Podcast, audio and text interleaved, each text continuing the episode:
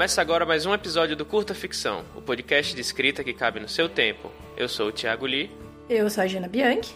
Eu sou a Paola Siviero. E hoje a gente chamou o Fábio Barreto para falar sobre roteiros para cinema.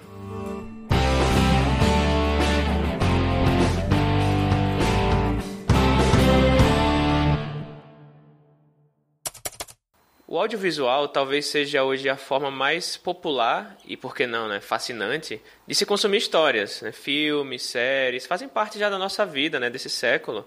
E para quem escreve também é uma, última, uma ótima forma de inspiração para construir personagens, conflitos, ambientações e tramas. Talvez por isso é comum que em algum momento a gente sinta aí uma coceirinha doida de escrever para o cinema. E tão comum quanto é acreditar que basta mudar, mudar o formato do arquivo para que você esteja escrevendo um roteiro e não uma prosa. O que, obviamente, mas iremos desenvolver aqui durante o episódio, não é verdade. É, e para falar sobre as particularidades da escrita para o cinema e algumas coisinhas a mais, nada melhor do que chamar alguém com experiência no audiovisual. E não só no audiovisual, mas no audiovisual em Hollywood, porque a uhum. gente é, é muito chique. Hum. Então, Fábio, se apresenta aí para os nossos ouvintes que porventura ainda não te conheçam e aproveita e fala um pouquinho sobre o que você escreve, o seu podcast, os seus cursos e tudo mais. Pessoal, tudo bem? Uh, primeiramente, muito obrigado pelo convite. Eu sempre quis participar do Curta Ficção. Finalmente eu consegui. Achievement Unlocked. Né? Hashtag Achievement Unlocked. Uh, mas brigadão mesmo, eu sempre quis participar aqui e é uma honra estar aqui no meio. É, é engraçado, né? O Lee é a primeira vez que eu tô falando com ele. Não conhecia, né? Eu conheço o Lee pelas coisas que, que a Jana Nossa. posta dele. É, a gente não conhecia. E a Jana, nem... e a Jana e a Paula foram minhas alunas no Conte. Então, quer dizer, vários universos, várias confluências Sim. aqui hoje. Mas, é um super crossover. É um super crossover de vários, de vários mundos. Mas uh, quem sou eu? Bom, vou falar isso rápido. Uh, eu sou jornalista há mais de 20 anos. Trabalho com escrita criativa há pelo menos 10 anos e, e, comecei, e comecei pelo roteiro, né? Todo mundo começa meio que pela, pela literatura. Eu, porque eu estava morando em Los Angeles na época, e agora eu tô no intervalo, né? Eu não sei onde eu tô morando, na verdade. Meu endereço tá lá, mas eu tô aqui, enfim, tá uma coisa louca. Uh, eu comecei pela faculdade de cinema, então meu primeiro contato mesmo com realização de, de ficção de forma de forma profissional foi pelo cinema. Então eu comecei a fazer faculdade lá, comecei a escrever roteiros, e aí vem aquela coisa, né? Uma coisa leva a outra, e você, pô, se eu estou conseguindo escrever roteiro bem, eu vou conseguir escrever filme bem, é, filme bem, livro bem, contar histórias bem, e eu vou aprender mais sobre isso. Uh, e foi uma coisa engraçada porque eu comecei essa minha jornada de dentro da dentro da, da, da ficção lá em 2000 oh, não 2011 coisa assim 2011 começo de 2011 e dali não parei mais né? Então, assim, para quem não me conhece, eu, eu sou autor de Filhos do Fim do Mundo, que ganhou o Prêmio Argos. Também escrevi A Última Balada de Bernardo, que também ganhou o Prêmio Argos. Um como romance e outro como curta. Eu, eu ensino, eu dou vários cursos no escrevasuhistoria.net. Eu sou apresentador do Gente que Escreve. Eu sou amigo da Jana. É, é importante falar isso, é importante. E, e, e, tô por aí, eu escrevo várias coisas, eu tô no Twitter enchendo o saco de, de todo mundo e eu sou um idealista inveterado que acha que todo mundo tem que escrever melhor e que a gente precisa de mais autor bom no Brasil e que a gente precisa de mais gente fazendo mais coisa pra gente finalmente ter um mercado decente de ficção nesse país. Então, esse sou eu. Eu sou pai da Ariel e do Eric marido da Luísa, não tenho cachorro, não tenho gato, mas eu sou arqueiro, então eu tenho meu arco, que é meu bicho de estimação. Pronto, é isso. Sei lá. Nossa, e com isso temos um ótimo episódio. é, bom, com um currículo desses, né? É, vamos começar pelo começo, então. É, a adaptação de, de livros né, para o cinema está cada vez mais comum, principalmente agora para séries também, né? Hum. Que está em voga muitos últimos anos.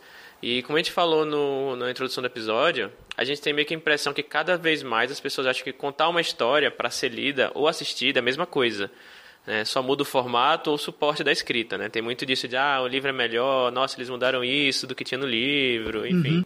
Uhum. Né? Quando na verdade existe uma série de particularidades que devem ser observadas em cada um dos casos, cada uma das mídias. Né? Você pode falar um pouquinho sobre os cuidados específicos que o roteirista precisa ter quando ele escreve para o audiovisual? Claro, e, e eu acho que isso é fundamental o ponto que você tocou, porque não existe só essa. Não é só essa, essa ideia de que é mudar o formato. Não, você tem uma linguagem completamente diferente. Assim como quando você vai escrever para quadrinhos. Né? Você está falando com artistas diferentes. Porque o grande ponto aí é que a gente tem que entender que o roteiro ele é a pedra fundamental do projeto. Né? Ele, ele é a coisa em cima da qual todo o resto será construído. Então você tem que pensar nos profissionais e nas outras pessoas que vão construir isso com você. Né? Então você tem que pensar, ok, como é que um artista de quadrinhos vai ler o meu roteiro? Como é que um diretor de cinema vai ler o meu roteiro? Eles vão ter leituras e, e, expectativas completamente diferentes, porque cada um vai fazer uma coisa diferente com aquela história. E não é só uma questão de estilo, é uma questão de que o, o, o cara que vai desenhar HQ, ele é meio que diretor e diretor de fotografia, então ele tem que pensar, como eu vou desenhar? Ele vai fazer sozinho. O diretor de cinema, ele vai pensar, ok, quem eu contrato para fazer as outras partes que eu não vou fazer? Né? Quem vai dirigir, quem vai fotografar, quem vai atuar, quem vai fazer o figurino. Então ele começa a pensar em como mexer essas, essas ferramentas, como mexer esses elementos que você deu para ele. Então não é só uma questão de adequação do que se, de, que se diz, mas sim como de como você diz. Né? Então isso é uma coisa muito louca. Só para pontuar, a adaptação de livro para o cinema, para a série o que for, sempre esteve aí. Vamos lembrar, até pouco tempo, qual era o filme mais assistido da história e o vento levou. Era uma adaptação. Então, assim, Hollywood adapta livro há muito tempo. Há muito, é, é que agora, é que agora a gente está muito ligado nesse processo e, e a gente está vendo essa coisa de muitos livros, muitos filmes, livros que são comprados para o cinema antes mesmo de estarem prontos. Então a gente está vendo todo, todo o arco do, da obra. Né? Ah, saiu, saiu o livro, eu li, de repente saiu o filme. E aí eu consigo fazer essa comparação. Né? Então, é, é, assim, é muita coisa que a gente tem que pensar, e isso até é uma, esse é um dos pilares que eu, que eu, que eu ensino no, no meu curso de roteiro, que eu tô com inscrição aberta agora, na verdade, nem, nem ataque de oportunidade, mas enfim. É, por... Não, imagina, inclusive depois no final a gente vai dar mais detalhes, uhum. links, tudo mais. Sim, mas, mas porque, porque assim, é importante que a gente imagine o que vai acontecer com o roteiro. Né? O, com o livro, como é que a gente faz? Você vai escrever um livro um com, né? E todo mundo, todo mundo aqui nesse cast já escreveu, já publicou. E fantástico. Então tá. Você não fala, pô, eu vou escrever, um editor vai pegar esse livro e vai dar uma e vai arrumar. Não é isso que acontece? A gente escreve meio que para uma pessoa fazer a próxima parte. No, no caso do roteiro de cinema, não, a gente escreve para o produtor ler. Aí o produtor lê e vai, vai pensar: será que eu consigo fazer esse filme? Consigo, então tá. Eu consigo, então eu vou contratar um diretor o diretor vai ler. Será que eu, será que a minha visão, como, como, será a minha visão em relação a essa história? Aí ele decide, ok, eu tenho uma visão, eu gostei. Tá, agora eu preciso contratar mais pessoas que vão fazer todas as outras partes dessa, de, desse projeto. E é muito doido, né? Então, é, você, você, tem que imaginar que esse roteiro ele vai ser lido, ele vai ser trabalhado, ele vai ser imaginado por várias pessoas.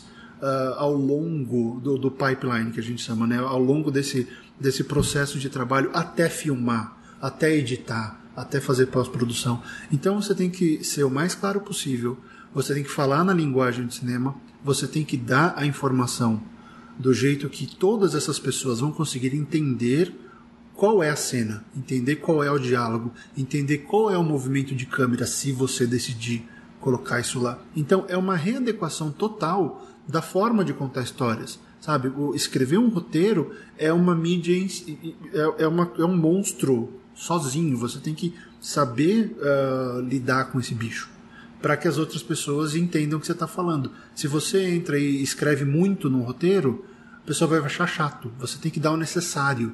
Então o roteiro às vezes é muito mais que a tradução daquilo que nós vamos ver. Você não pode entrar na cabeça do personagem. Você não pode falar uma série de coisas que o livro faz, porque o livro tem espaço. O livro tem liberdade total. O roteiro não. O roteiro, o que estamos vendo? Ah, no meu caso, eu vou descrever aqui. Uh, Fábio, 40 anos, está sentado num escritório vazio olhando para uma tela de computador. Essa é a minha cena. Eu não preciso explicar que eu estou cansado, que eu estou com sono, ou que não tem ninguém no resto do escritório, no, no resto do prédio. Eu tenho que mostrar a, a, esse momento que é o que eu quero. No momento eu quero descrever a minha mesa. Então é isso. Uh, e aí eu vou descrever o que é diferente dessa mesa. O que é diferente dessa mesa? Tem uma garrafa com um, um, um líquido verde brilhando. Pronto. Eu, eu, eu já digo para o diretor: você vai olhar para essa garrafa. O que, que isso é em roteiro? Isso é um close-up. Sabe? Então eu vou dando dicas, eu vou construindo o que eu estou vendo na tela.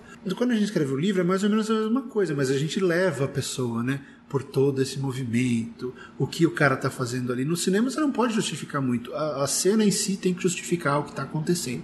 Mas enfim, é, é uma coisa louca. Você tem que mudar a mentalidade. Essa é a resposta curta para sua pergunta ali. E eu achei uma coisa legal que você comentou sobre a liberdade, né? No roteiro, no, no livro você tem a liberdade, tal, tal, porque a gente tem também que pensar na viabilidade de uma cena, né? Sim. Porque assim, se a gente estiver falando de live action, uma coisa é você falar assim, ah, é, fulano subiu no dragão e voou, né, com o dragão. Uhum. Pô, você vai ter a viabilidade técnica e financeira para fazer isso, se for um live action? É. Ou, né, mesmo se for um CGI, tipo, existe algo que traduz aquela, aquela, aquele sentimento, aquela cena na, dentro do, da sua, do seu set de ferramentas, enquanto que no livro, contanto que você, como um escritor, tenha a ferramenta adequada para fazer uma descrição, uma forma de narrativa diferente, enfim, você pode fazer o que você quiser, né? É uma, até uma brincadeira que eu já escutei sobre cinema. Tipo, ah, no seu livro, pô, por exemplo, Senhor dos Anéis, na época em que o Senhor dos Anéis foi feito, tipo, é, o, você podia. É, o cinema, o que seja, que fosse o desenho animado, não tinha recursos para fazer grandes coisas. Então uhum. ele era muito chamativo no sentido da fantasia, porque, pô, você conseguia imaginar todo aquele mundo, né, com aquelas criaturas e, sabe, um Balrog, um, um ente, enfim, só com a narrativa do, do Tolkien, né? Eu acho isso uma coisa legal de pensar, assim, também. Pensa assim, Jana, o livro é um filme sem roteiro, sem, sem, sem orçamento. Uhum, no, é. no, livro você pode fazer. Orçamento ilimitado, Você né? pode fazer qualquer coisa, você pode explodir 20 planetas. Se você chega com um uhum. roteiro para um, um produtor e fala aqui, ó, eu vou explodir 20 planetas e a gente tem que mostrar todos eles, ele vai falar: você é louco, vai embora daqui, sobe da minha vida. Então. A, a tá, senta lá. E, e cara, e, e, cara, isso é uma coisa louca porque é mais ou menos a razão pela qual Filho do Fim do Mundo surgiu como livro. Hum. Porque eu queria fazer o filme. Eu falei, pô, não vou conseguir fazer esse filme, ele é caro. Aí a minha professora de roteiro vinha e falou, tá, escreve o livro. Eu, é, por que não? eu escrevi o livro. Uma coisa legal que o Fábio comentou, acho que é sobre pensar no, nos outros profissionais que vão tá nessa cadeia como um todo. Esses dias eu estava fazendo, eu, a louca do Masterclass, eu estava fazendo o curso da Shonda Rhimes também, sabe? Uhum. E aí ela estava falando uma coisa que eu achei bem interessante, que também a gente tem uma liberdade muito grande quando a gente está escrevendo um livro, mas quando é, a gente fala de roteiro, não é bem assim.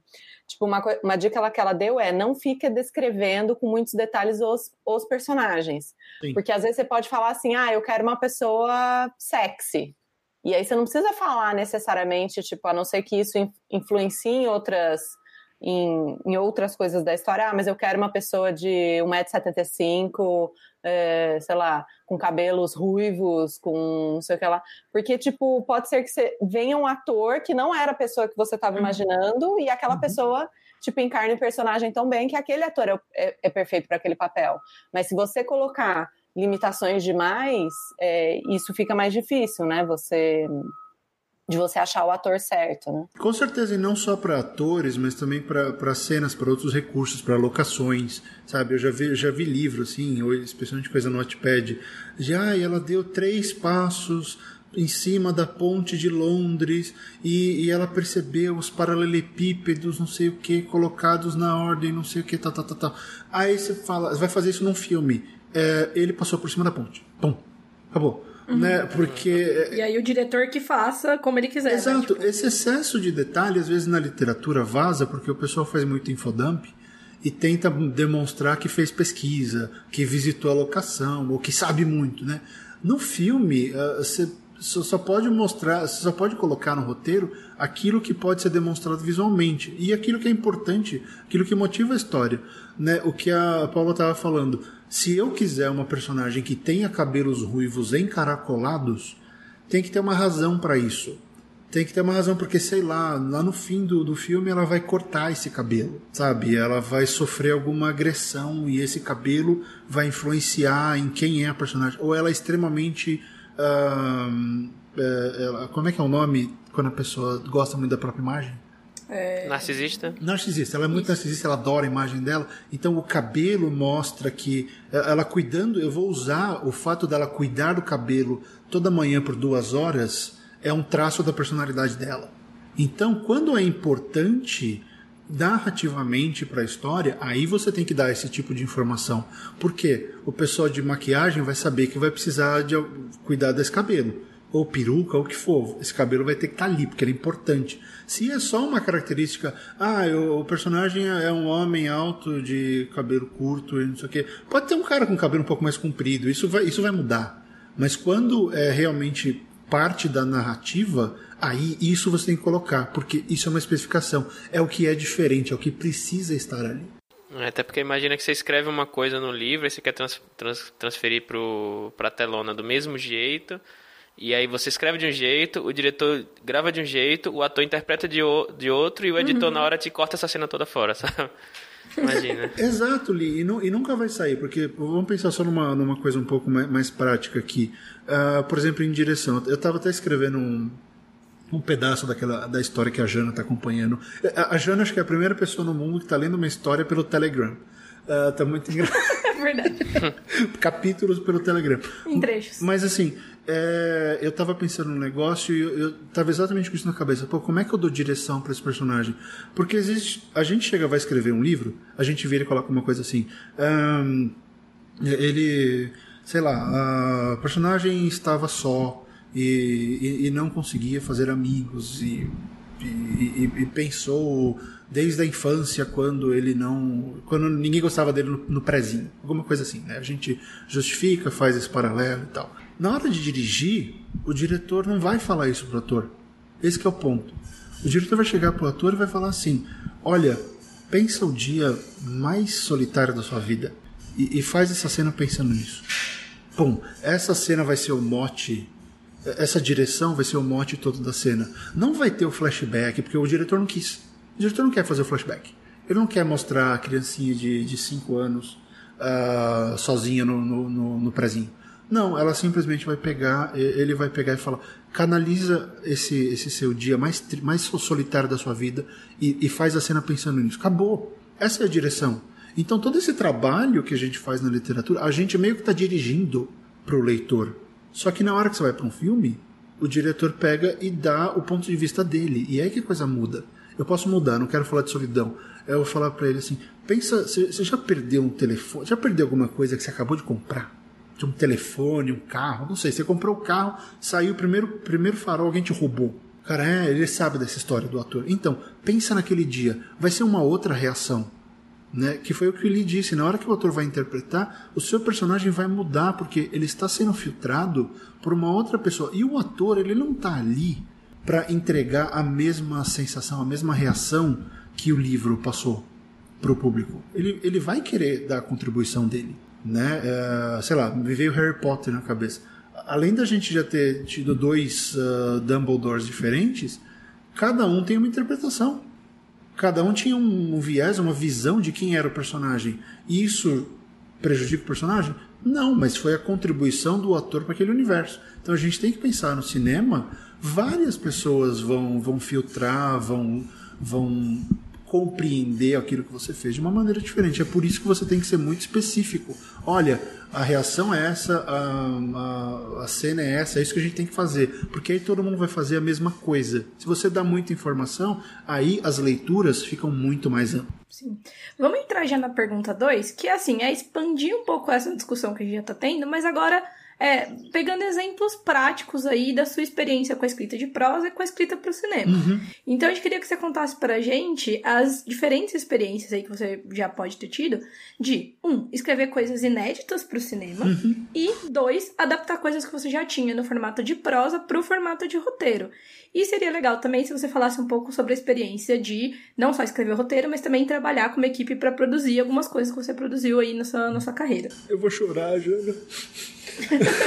calma, calma, Fábio. Não, não, porque na hora que você falou de adaptar coisas, eu fiquei pensando na, nos quatro roteiros que eu já escrevi para Filhos do Fim do Mundo no cinema e eu não aguento mais.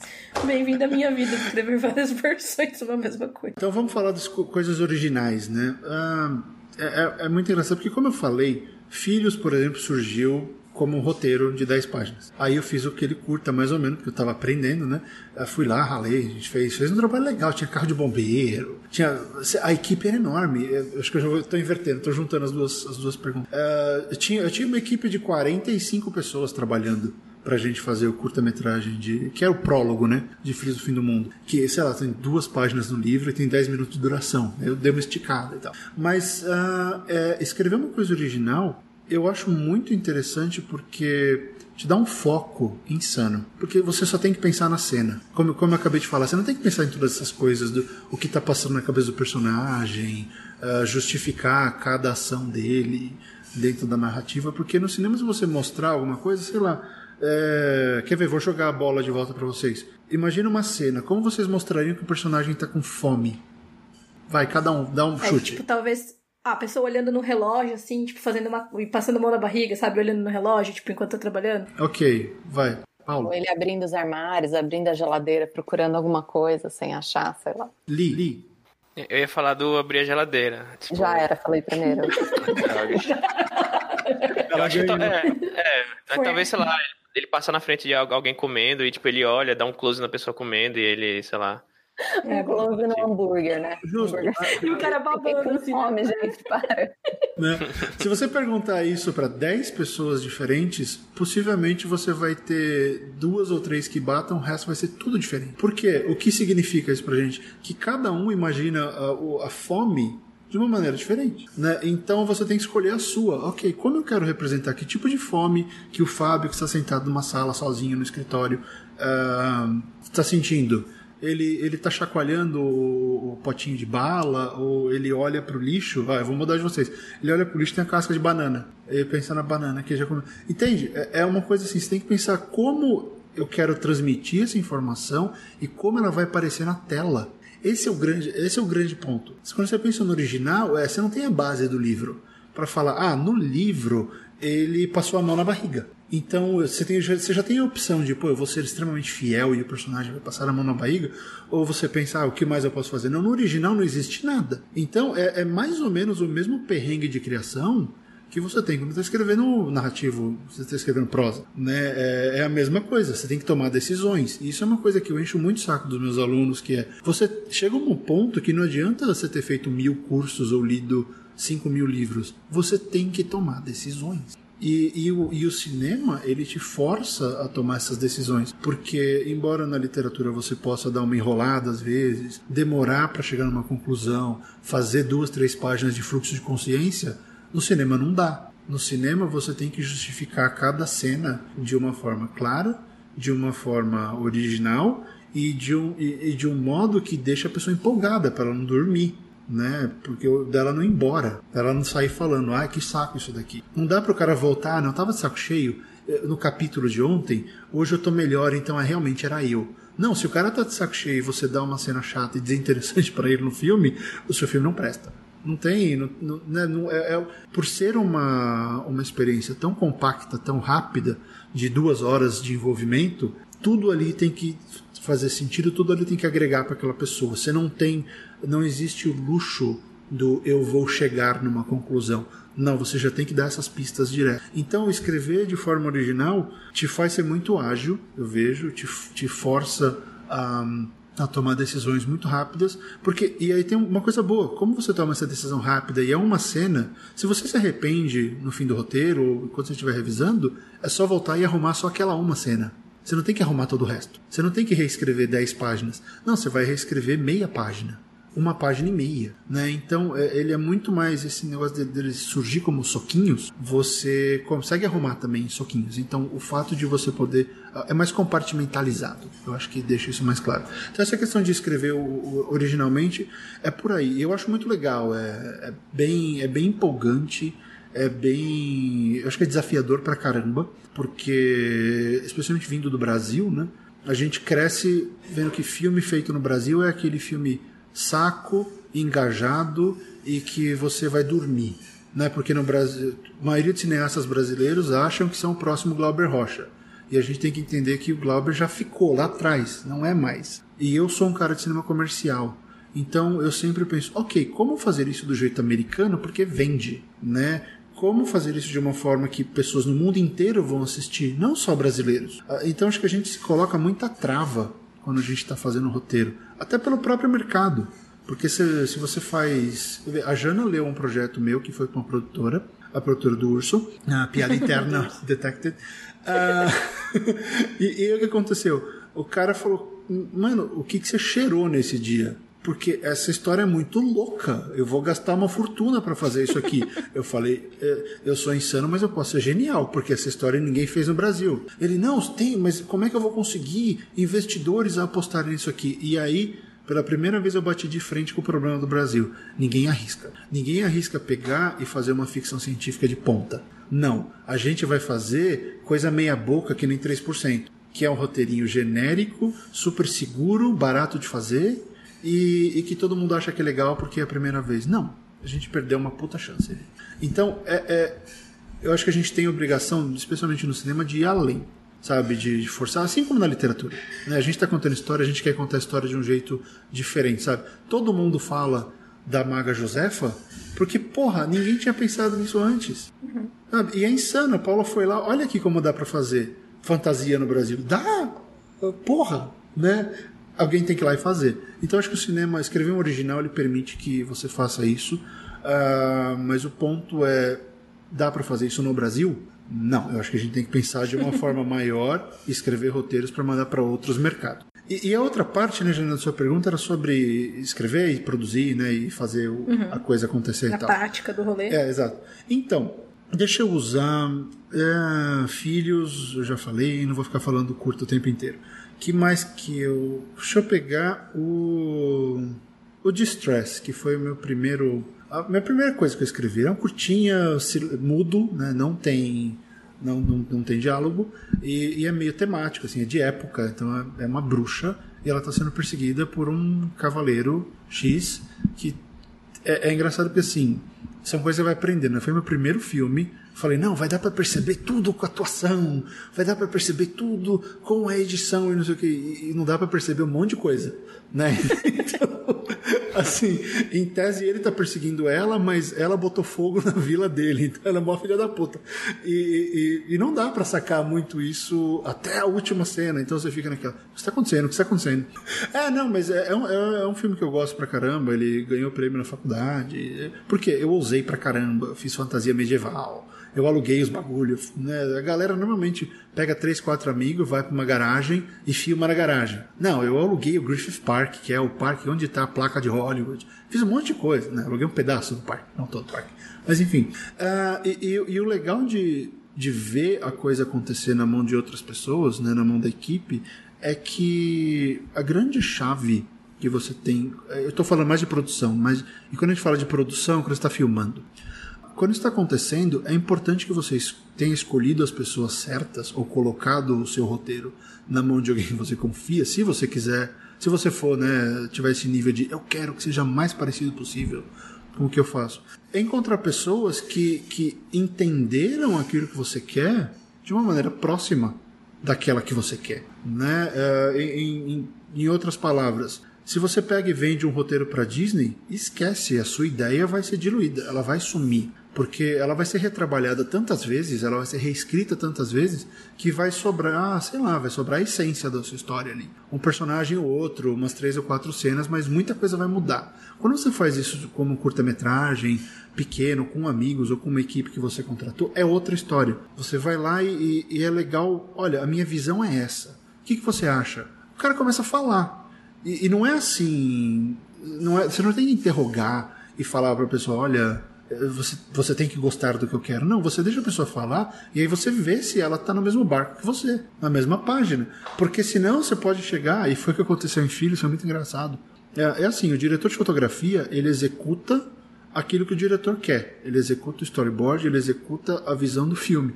Aí eu tô lá conversando, no, a gente estava tendo um problema com uma atriz que não conseguia falar uma linha de diálogo. Enfim, aí eu tô lá, essa cena tinha acabado, estressou todo mundo, aí veio o diretor de fotografia. Que esse cara eu não consegui conversar muito com ele, ele eu, fui filmar, eu fui filmar em Albuquerque, no Novo México. Contratei uma equipe técnica local, assim, meio que falando pelo Skype, e-mail. Fala, ok, vamos, vamos lá. Aí o cara chega para mim, não, mas pensa o seguinte, porque na minha versão essa cena acontece assim, assim, assim. Eu, oi? Não, porque na, na minha versão da história, porque eu tava desenhando, eu tô achando que tá devagar. Eu, oi? Como assim na sua versão, meu amigo? Eu escrevi, eu tô dirigindo, a versão é minha. Não vem com essa. Calma aí. Né? É, olha, o cara, ele tentou. É colaborativo, mas também. É, ele tentou sequestrar a, a história para poder hum. usar um equipamento que ele tinha para testar umas coisas que ele tava. Aí eu percebi, ele tava hum. usando o meio curta como uma espécie de tubo de ensaio para testar coisas que ele queria fazer é um lance que volta para a primeira pergunta, que é que quando você escreve o roteiro, você vai trabalhar com várias pessoas e tem o que a parte que é pertinente à profissão de cada uma, obviamente. Então, o diretor vai fazer os seus, os seus, seus comentários, você tem que ter suficiente desapego, vai, do seu roteiro, por assim dizer, para que ele tenha a sua própria versão e tal. Mas também existe um, um limite. E aí, uma coisa que eu tinha pensado enquanto você falava da primeira pergunta, hum, vou jogar aqui, joga. é que, pelo que você me diz, é interessante, importante, não sei se essencial mas me parece importante que a pessoa que escreva o roteiro, ela tenha o mínimo conhecimento da produção prática do audiovisual, né? Sim, ela, ela, tem que entender, tem que entender os passos. A vai mexer é, é, e tal. É, exatamente, porque é, isso, isso ajuda, Jana, porque, por exemplo, numa das coisas. Uh, isso você pode Assim, dá para aprender roteiro lendo 200 mil livros? Dá, mas o livro vai até um lugar, né? Quando você faz um curso, ou faz um estágio, ou vai fazer um curta, você começa a perceber que uh, o mundo ideal do livro ele é diferente da, da realidade em alguns aspectos. Mas assim, você está escrevendo roteiro, por exemplo, eu tenho que pontuar no roteiro, em caixa alta, o que é efeito especial, o que é efeito sonoro e o que é prop. Então, qualquer coisa que vai ter na cena. Então, alguém vai manusear um machado esse machado tem que estar tá em caixa alta. Para que o departamento de figurino e de, de, de, de prop saiba que, olha, eu preciso de um machado. Departamento de armas, que eles vêm começar E tem, o Senhor dos Anéis tem um departamento de armas, por exemplo. Filme de Nossa, fantasia, filme medieval, tem o filme militar, tem o departamento de arma, uhum. tem o departamento de cavalo, tem o departamento de folhas. Folhas e vegetação, que em inglês é o Greens Department. E eu, eu, descobri isso quando eu estava eu tava no Texas fazendo um set visit do, do filme do Predador, do Robert Rodrigues. Aí tinha toda uma floresta havaiana construída e tinha um galpão cheio de mato. Eu falei, que é aquilo ali? Ele, não, você vai falar com o cara agora. Chegou o cara, ele era o diretor de verdes, diretor, Director of Greens. O trampo dele é arrumar todos os matos possíveis que, eram, que seriam necessários, cobrir os buracos do, do cenário escolher qual mato ia ser de mentira, qual mato ia ser de verdade, toda a logística de como o mato chegaria, posicionamento do mato e o que fazer com o mato depois da filmagem. É insano! E aí você pensa, na hora que você escreve uma floresta, num roteiro, significa que uma pessoa vai ter que fazer essa floresta existir. Não é só efeito especial, porque o que acontece? Normalmente, a primeira camada da floresta. Vamos pegar, né? Game of Thrones. Os caras estão lá na neve e tem um mato. Quando, quando tá só os atores na, ali num, num close-up, num médio, alguma coisa assim, você vai ver a neve, alguém fez a neve, ou eles estão filmando a neve, e, e tem um mato. A primeira camada de mato é de verdade, as árvores. Quando você vai para aquela tomada aérea do dragão, o que for, aí é um monte de, de, de, de efeito especial. Mas a primeira camada é de verdade, a primeira e a segunda às vezes são de verdade. Dali para trás, os caras preenchem com efeito especial depois. Né? Então alguém vai lá e dá essa primeira, sabe, pelo menos esse contato de realidade para que para evitar que todas as árvores sejam feitas no computador, para que o ator possa encostar na árvore. Então se o ator encosta na árvore, o cara tem que saber, OK, essa aqui tem que ser de verdade forte e grande o suficiente para o ator poder encostar nela. O cara jogar não cair, né? É um papel. não é o chave, O cara vai encostar. Ô, Fábio, posso aproveitar? Ai, desculpa, te cortei. Aproveita. Não, não, vai lá, vai lá, vai lá. Vai lá. Não, eu ia só comentar que aproveitando, porque você começou a falar dos cursos e tal, e eu perdi a oportunidade de, de já falar disso, para a gente entrar um pouco mais uhum. nessa questão da prática. Uhum. É, então, eu estava pensando assim, se uma pessoa que algum dos nossos ouvintes quiserem começar a escrever roteiro, é, por onde que dá para estudar, quais são os cursos, livros, de repente algum canal com, com conteúdo legal que você recomenda. E além de estudar, tem esses outros caminhos que os interessados em escrever para audiovisual podem seguir? Que daí a gente continua a discussão, mas também pensando já nessa, nessa parte prática. A gente de, vai interessado. Começar, né? Tem sim, Paulo. Uh, é o que eu falei. É, é, legal fazer curso, é legal fazer faculdade, juntar dinheiro, ir para Los Angeles, para Nova York, fazer NAIFA, fazer o CLA, não sei o que, fazer a, a, Academia Internacional de Cinema aqui. Eu nem sei se é boa, mas eu sei que existe. É, é válido fazer tudo isso? É. Mas eu falo, ó, oh, tô duro, não dá, não tem jeito mesmo. Uh, eu sou um super. Não é porque eu ensino. Vocês sabem disso desde o começo. Eu sou um super defensor de que a gente precisa e deve investir nas profissões que a gente escolhe para fazer bem, porque fazer mais ou menos qualquer um faz. Mas não dá, não tem jeito. Ok, dá para fazer com um livro. Todo mundo começa pelo Story do Robert McKee, que é a bíblia do roteiro de Hollywood. O Story é legal? É, ele te ensina tudo que você precisa saber, em termos de técnica, formatação, não sei o que, tudo mais. E o McKee é foda. Ele ensina, ele dá, ele dá palestras, ele vende o livro dele há 300 anos. Ele é meio que um pilar da coisa.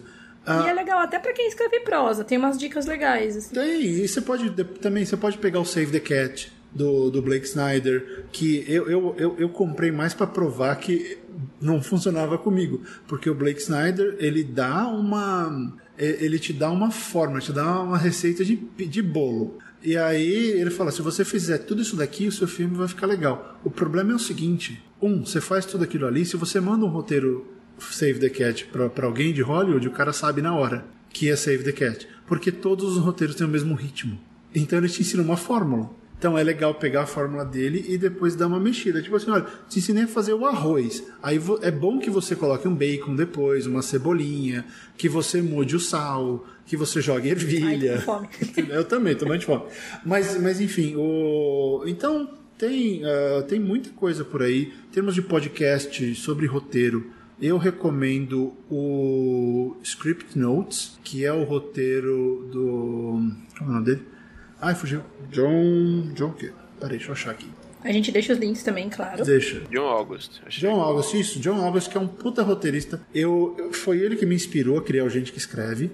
Uh, o John August, entre tantos roteiros que ele já fez, ele escreveu Big Fish, que uh, no Brasil ficou Peixe Grande e suas histórias, uma coisa assim, não é? E, e, eu sou apaixonado por aquele filme. Eu acho uma das maiores realizações da carreira do Tim Burton. É, é um filme que fala comigo em tantos, em muitos níveis. Então, sou apaixonado. E eu descobri que o John August e, e o Craig eles tinham esse, esse podcast. Comecei a ouvir. É muito legal. É um podcast não só sobre como fazer roteiro, mas como entender a vida de roteirista como sacar o que é ser roteirista, problemas, soluções, dicas, testes, eles chamam gente muito famosa, porque o John é super top, top, top. E o John agora começou a publicar livro. Ele, tá, ele fez uma série chamada Arlo Finch, que é um livro de o infanto juvenil. Um Harry Potterzinho dele. E tá vendendo pra caramba lá também. Né? Então, assim, eu descobri uh, o John e eu acho que é um dos melhores lugares porque eles jogam a real, sabe? Não tem enrolação. E eu acho que uma das grandes coisas que tem que acontecer essa dissociação entre o cara que ensina e quer vender que tudo é lindo e tudo é maravilhoso e o sucesso está garantido se você for lá e botar o dinheiro, uh, contra o cara que fala, ó, oh, é difícil, investir é bom, vai te dar vantagens, mas a, a luta é garantida. Porque a gente, tanto na literatura quanto no roteiro, a gente está sempre lutando, sabe? Tem muita gente fazendo, tem muita gente que é melhor que a gente fazendo, então a gente tem que sempre tentar ser melhor. Então eu recomendo esses três. Uh, o, o, o, Script Notes está em inglês, então nada que eu possa fazer a respeito. Um, o Save the Cat eu acho que não saiu aqui ainda, também está em inglês. O Story eu sei que saiu, tá? Uh, o Story eu sei que saiu. que mais que tem que, que dá para ver? Tem, uma, tem um canal de do YouTube chamado Film Riot. Eles falam, falam, falam de várias coisas sobre o cinema uh, de produção, eles mostram essa coisa das funções, para você entender como é. Mas eles também falam de roteiro, falam de direção, eles falam de tudo. Então, o Tem o Lessons from Screenplay, que eu lembrei agora, que é muito legal, a gente que aqui. Ah, é, é legal também, sim, sim, sim, sim, boa lembrança. Então, são esses, e, e, daí você segue, sabe? Uh, tem muita coisa que dá para que dá para procurar. Eu recomendo muito um. Eu não tô com meus livros aqui. Uh, o livro chama Directing for Actors. Uh, eu, é, qualquer coisa a gente deixa. É, é, chama Directing for Actor. Directing Actors, desculpa, da Judith Weston. É um dos livros mais legais que eu já comprei sobre direção e, e ele dá toda essa. Lembra a noção que eu estava falando do. Ai, pega um dia mais triste da sua vida, não sei o que, não sei o que lá. Uh, ele te dá várias noções legais de direção e acho que eu já comentei com a Jana. Eu estou usando isso nos meus personagens de literatura. Eu fico pensando em como tratar os meus personagens como se eles fossem atores, em vez de serem apenas ideiazinhas na minha cabeça. Né? Então, às vezes dá umas ideias bacanas. Mas é, é por aí, tem muita coisa que dá para fazer. Uh, quem aí é viciado em Masterclass, eu recomendo a Masterclass da, da, é da Jodie Foster, que eu achei fantástica. Eu fui beta dela, foi muito legal. E também tem a, e a Masterclass do, do Aaron Sorkin, né? É, é porque assim, o da Shonda, Jana, eu acho que a Shonda eu acho que a Shonda você já tem que ter uma bagagem um pouquinho maior, Entendi. saber o que está fazendo.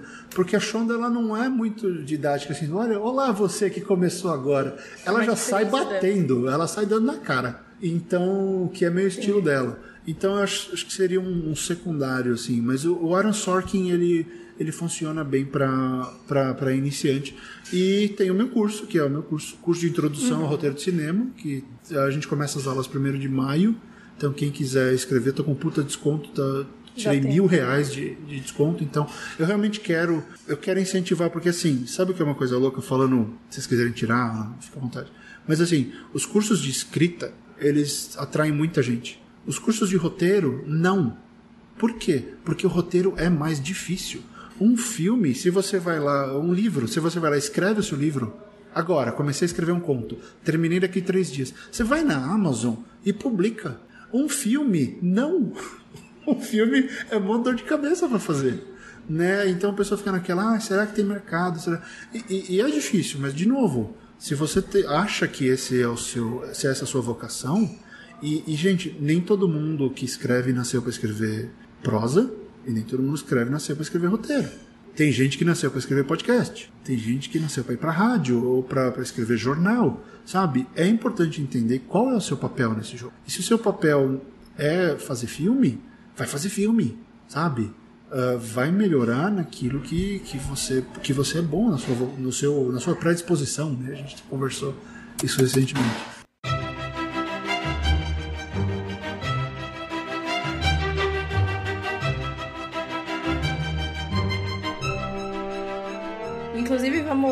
Para quem ouviu o último episódio, a gente ia voltar com a indicação de livros. A gente não colocou nada nesse episódio porque essa pergunta era justamente para indicar livros. Então vamos deixar todos os links no comentário e vai ficar como a indicação aí do Fábio de livros mais técnicos. Aí, episódio que vem, a gente volta com o livro de ficção.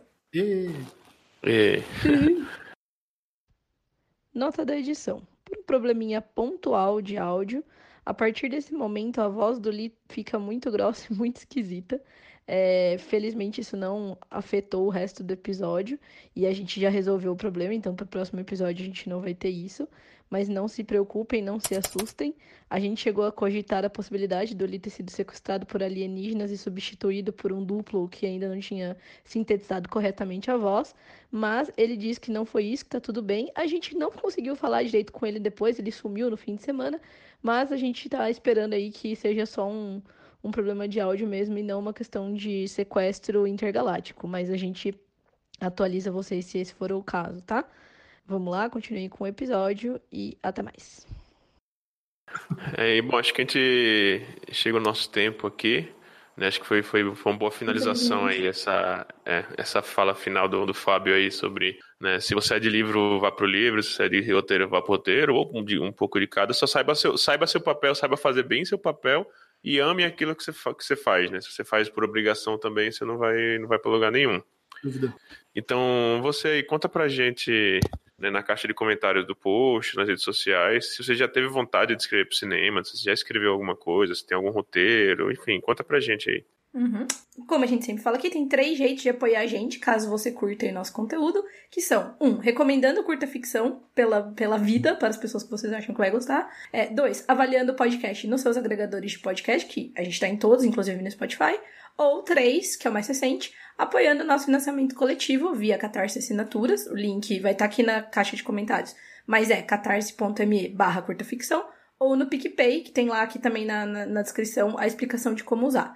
Dá para apoiar a partir de 5 reais por mês. E aí, assim, você ajuda a gente a alcançar a nossa quarta meta, que já tá quase batendo os 80%. É, e todos os apoiadores de to todas as cotas moram no nosso coração, vocês sabem disso. Obrigada mesmo. E, como de costume, aqui vai o nosso agradecimento especial e nominal para os apoiadores do nível novela em diante.